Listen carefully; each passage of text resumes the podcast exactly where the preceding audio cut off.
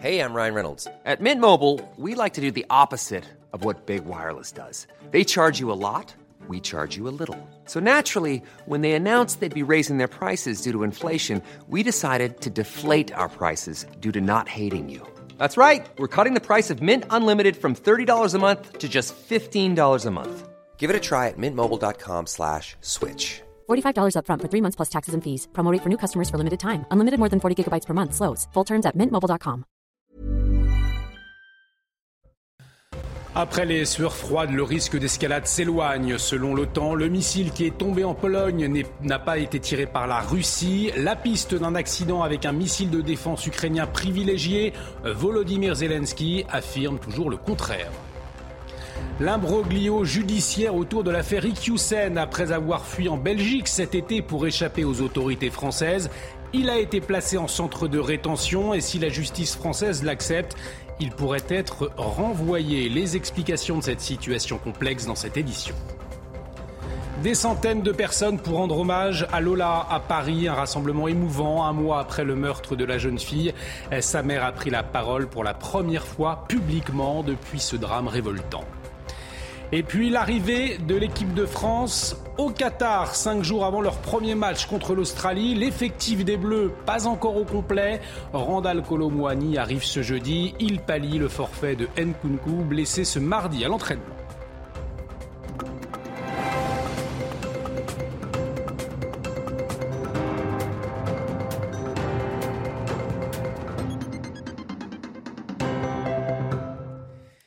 Très heureux de vous retrouver. Bienvenue dans l'édition de la nuit. Après l'emballement, la prudence et la retenue de l'Occident, le missile qui a touché la Pologne ce mardi soir serait lié à une erreur de la défense ukrainienne.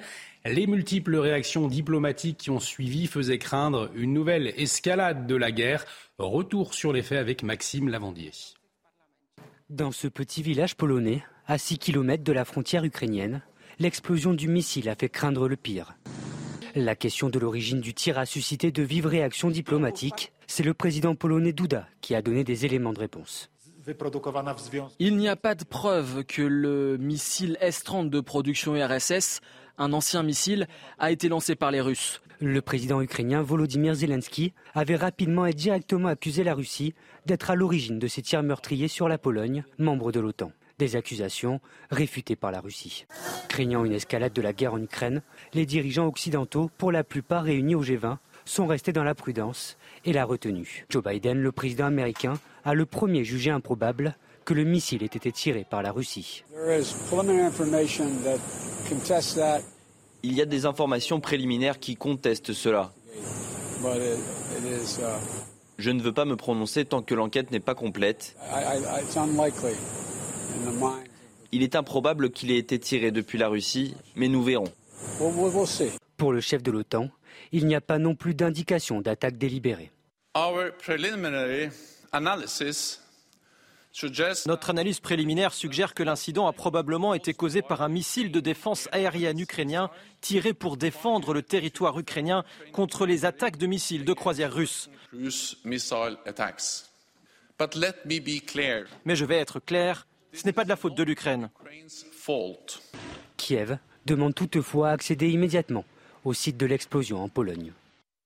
Effectivement, puisqu'une prudence des Occidentaux qui ne convainc pas euh, Volodymyr Zelensky. Alors si rien ne contredit, on l'entendait, la thèse d'un missile de la défense ukrainienne selon Washington. Le président ukrainien ne l'entend pas de cette oreille. Pour lui, c'est bien un missile russe qui est tombé. Écoutez. Je n'ai aucun doute sur le fait que ce n'est pas notre missile, ce n'est pas notre frappe. Il n'y a aucune raison pour moi de ne pas faire confiance aux militaires ukrainiens. D'après nos rapports militaires, je crois qu'il s'agit d'un missile russe. Nous avons déjà eu une réunion à ce sujet hier et encore une autre aujourd'hui avec plus de détails. Et lieu de départ de cette crise diplomatique mondiale, un petit village polonais à 6 km de la frontière ukrainienne. Tout commence à 15h40 ce mardi lorsqu'un projectile tue deux citoyens polonais. Depuis, sur place, eh bien, le choc et la peur persistent. Certains craignent que le conflit s'étende. Vincent Farandège. C'est un village d'à peine 1000 habitants qui se retrouve au centre de l'attention du monde entier. Dans les rues, c'est un balai de véhicules de police. L'accès au village est quasi impossible. Car c'est à Pchevodovo, à une poignée de kilomètres de la frontière ukrainienne, qu'un missile a tué deux personnes. Ici, les habitants craignent le pire. J'ai peur, je n'ai pas dormi de la nuit. Je regarde la télévision et de nombreuses idées me traversent la tête. J'espère que c'est un missile perdu. Si ce n'est pas le cas, nous sommes impuissants, nous ne savons pas quoi faire. On ne s'attendait pas à ce genre d'événement, même si les accidents arrivent, surtout quand il y a la guerre à 6 km de notre village. Ce genre d'accident peut arriver n'importe quand. Tous ont entendu hier l'explosion qui a secoué le village. J'ai couru jusqu'à la fenêtre car l'explosion était à environ 100 mètres de chez moi. Il y avait ce nuage noir monstrueux et une fumée intense. Le site où le missile est tombé est totalement bloqué. Seuls les experts peuvent y accéder pour en déterminer l'origine exacte. Et avec les premiers éléments de l'enquête, on peut dire que le pire a été évité. Les réunions de crise se sont enchaînées depuis mardi soir, à commencer par celle des ambassadeurs de l'OTAN à Bruxelles. Et l'enjeu était de taille, comme nous l'explique sur place le journaliste Pierre Benazet lors de la réunion des 30 ambassadeurs euh, du Conseil de l'Atlantique Nord ce matin à Bruxelles, la plus haute instance politique permanente de l'OTAN. C'est la Pologne qui a d'emblée calmé le jeu.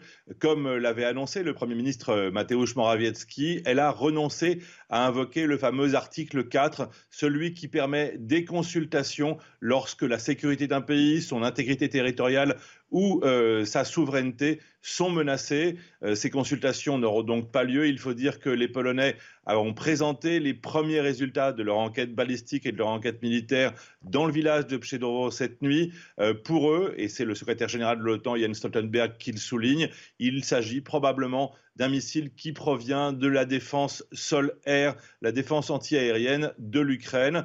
Le secrétaire général de l'OTAN, Jens Stoltenberg, souligne que la Russie est malgré tout responsable, qu'il n'incombe en rien dans cette faute à l'Ukraine, euh, car l'Ukraine ne faisait que se défendre alors que la, Russie a lancé une vaste campagne de frappe contre euh, l'Ukraine ce mardi. Euh, d'autres pays de l'OTAN, bien qu'on soit désormais dans une désescalade complète, ont continué à estimer qu'il fallait montrer la solidarité envers Varsovie, proposer de nouveaux moyens de défense antiaérienne à la frontière orientale de l'OTAN. L'Allemagne, par exemple, propose des patrouilles aériennes à la Pologne sur sa frontière avec l'Ukraine et avec la Russie. Et puis cette autre préoccupation à l'international, la situation en Iran. Trois manifestants ont été condamnés à mort ce mercredi alors que la contestation entre dans son troisième mois.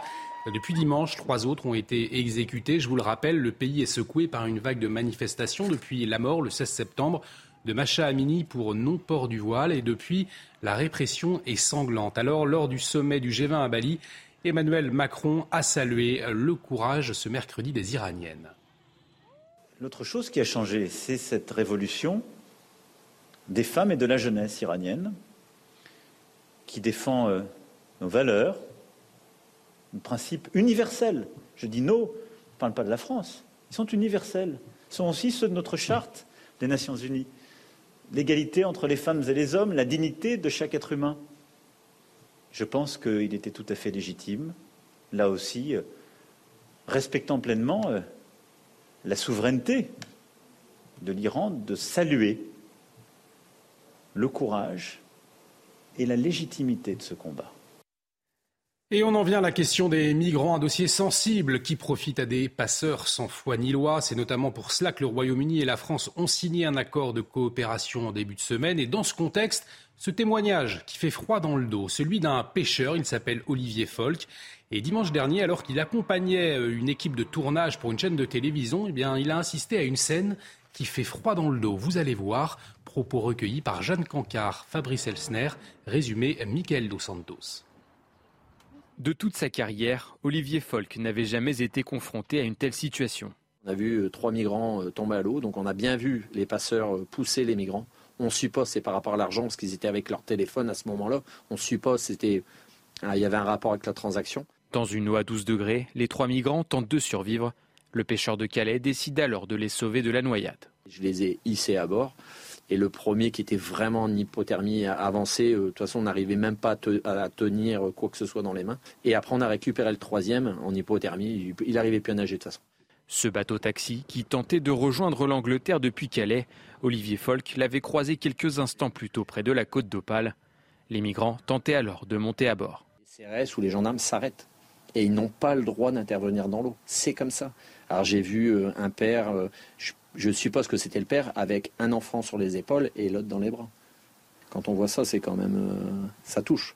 Une embarcation de fortune surchargée dont les places sont vendues à prix d'or par les passeurs sur les réseaux sociaux. Sur TikTok, il y a des annonces qui sont faites comme quoi pour 1000 euros, 2000 euros, vous pouvez traverser la Manche.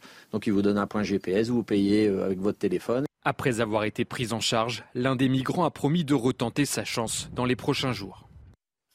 Et justement, concernant le sauvetage des migrants, la Première ministre Elisabeth Borne souhaite plus de coopération avec les ONG qui secourent en mer, des organisations au, cœur d'ailleurs des interrogations après l'affaire de l'Océan Viking. Mission, financement, le flou persiste hein, sur leur fonctionnement. Certains les considèrent d'ailleurs comme complices avec les passeurs. On écoute Elisabeth Borne. Nous souhaitons agir dans trois directions principales. D'abord, la prévention des départs irréguliers en provenance d'Afrique du Nord, la reprise des travaux sur les relations avec les ONG impliquées dans le secours en mer en Méditerranée. Ces ONG sauvent des vies, font un travail important, mais une coopération plus fluide et plus transparente avec les pouvoirs publics est indispensable. Enfin, l'actualité confirme, s'il en était besoin, la nécessité d'avancer au plus vite sur la finalisation du pacte européen pour l'asile et les migrations. L'imbroglio autour de l'expulsion de l'imam Iqiyoussen. On a appris ce mercredi qu'il avait été placé en centre de rétention en Belgique en vue de son expulsion. Pourtant, la justice avait estimé, c'était ce mardi, en appel, que le mandat d'arrêt de la France pour récupérer le prédicateur n'était pas légal. Sauf qu'aujourd'hui, eh bien, il pourrait bien être expulsé vers la France. Alors, pour quelles raisons Qu'est-ce qu'il faut comprendre? Les explications tout de suite de Sandra Buisson. La justice française voulait récupérer Hassan Iqiyoussen parce qu'elle estime qu'il s'est soustrait à une mesure d'éloignement, en l'occurrence l'arrêté d'expulsion prononcé contre lui. Le juge d'instruction français avait donc émis un mandat d'arrêt européen, mais la justice belge en première instance et ce mardi en appel a estimé que ce mandat d'arrêt n'était pas légal. La justice belge ne remettra donc pas l'imam à la justice française. À partir de là, le parquet belge n'ayant pas exercé de recours, la voie judiciaire est terminée s'engage la procédure administrative. L'imam n'a pas de titre de séjour pour être sur le territoire belge. Il est donc là-bas en situation irrégulière et l'État belge veut l'expulser. Nous avons eu confirmation du secrétariat d'État à l'asile et à la migration euh, belge que c'est bien vers la France qu'ils veulent l'expulser. Mais pour l'instant, les autorités euh, françaises n'ont pas indiqué si l'État français va accepter ou non de récupérer Hassan Iqiyoussen. L'avocat belge de l'imam a de son côté indiqué qu'il allait déposer un recours contre l'ordre de quitter le territoire belge qui lui a été notifié ce mardi. La corrida en débat ce mercredi au Palais Bourbon. La commission des lois à l'Assemblée nationale s'est prononcée contre ce mercredi une proposition du député LFI Émeric Caron examinée dans l'hémicycle le 24 novembre. Et le texte divise profondément. Écoutez. Oui, la corrida est une barbarie, non pas un spectacle où le courage, la bravoure, le respect et tout un tas d'autres valeurs mises en avant par les aficionados s'exprimeraient réellement, mais un acte cruel, indigne de notre époque, une cérémonie hypocrite où l'animal prétendument honoré est massacré, avec une précision et un raffinement qui confinent au sadisme. Vous avez donc fait le choix de la radicalité et de la caricature. Voulons-nous d'une France monochrome, uniforme et incolore où tous les territoires répondraient à des injections morales et réputées universelles Ou voulons-nous d'une France plurielle, respectueuse de son histoire et de ses traditions, aussi contestées puissent encore être certaines pratiques Pour notre part, nous ne voulons pas interdire, normer et réguler. De l'émotion, beaucoup de douleur et toujours de la colère. Une marche blanche en l'honneur de Lola a eu lieu ce mercredi après-midi à Paris en présence des parents. Entre 300 et 400 personnes ont entouré la famille euh, de la jeune fille victime d'un terrible meurtre il y a un mois. Le récit de ce rassemblement avec Yael Benamou. La plupart d'entre eux ne connaissaient pas Lola. Ils se devaient de prendre part à cette marche pour elle et pour envoyer un message. Oui, j'ai pris ma journée de travail pour venir euh, justement à l'hommage à petite Lola. Parce que ça peut être ma fille, ma petite fille, c'est, horrible. C'est euh, plus jamais ça. C'est les gens qui peuvent faire quelque chose prennent conscience qu'il faut agir pour que ça recommence. C'est pas normal. Le cortège marque un arrêt devant la résidence où habitait Lola, dans le 19e arrondissement de Paris. Sa chanson préférée est jouée. Ses parents souhaitent lui rendre un hommage joyeux, à l'image de la petite fille de 12 ans qu'elle était. Le cortège prend fin devant la mairie du 19e. Sa mère prend alors la parole publiquement pour la première fois depuis la mort de sa fille. Les témoignages d'affection, de soutien qui ont été nombreux nous sont une aide précieuse pour soulager notre douleur. Même si l'on sait qu'avec le temps, les cicatrices seront toujours là, marque indélébile de ce cauchemar. En ultime hommage, la mère de Lola invite les enfants présents à déposer des papillons sur cet arbre, des papillons, symbole pour elle de vie et d'espoir. Au volet social à présent, après les difficultés liées à la pénurie de carburant pour se déplacer lors des vacances de la Toussaint, eh bien ce sera l'avion qu'il faudra peut-être éviter pour les congés de Noël, puisque deux syndicats de personnel navigant d'Air France ont déposé un préavis de grève. La raison, ils déplorent un passage en force de la direction sur la modification d'un accord datant de 1999. Bref, ce sont les passagers, une fois de plus, qui trinqueront. Hausse des prix à la pompe, mais aussi augmentation dans les supermarchés. L'inflation est certes moins forte que chez nos voisins européens, mais la situation est problématique pour beaucoup de Français, des Français qui se tournent vers les promotions. L'illustration non loin de Marseille avec Somaya Labidi. À la caisse, la facture monte vite. Payé 14,14 euros pour deux articles. Catalogue des promotions en main. C'est comme ça que Denise, retraitée de 78 ans, arrive à faire ses courses. Je me mets dans un coin que je dérange pas, surtout ne pas déranger les clients. Et, et, je pars de la première à la dernière. C'est pour ça que là, j'arrive à la dernière parce que je finis par les animaux. Dans ce supermarché, on essaie de lutter contre la hausse des prix, mais pour certains clients, ça ne suffit toujours pas. Ce que le gouvernement devrait faire, c'est enlever la TVA sur tout ce qui est alimentaire, parce que c'est un impôt injuste sur l'alimentaire. Et là, je crois qu'il redonnerait du pouvoir d'achat à tous les gens qui n'ont pas assez d'argent. Ici, désormais deux catalogues de promotions par semaine attendent les clients pour essayer d'endiguer les hausses. Et tout de suite, le journal des sports avec l'arrivée des Bleus au Qatar.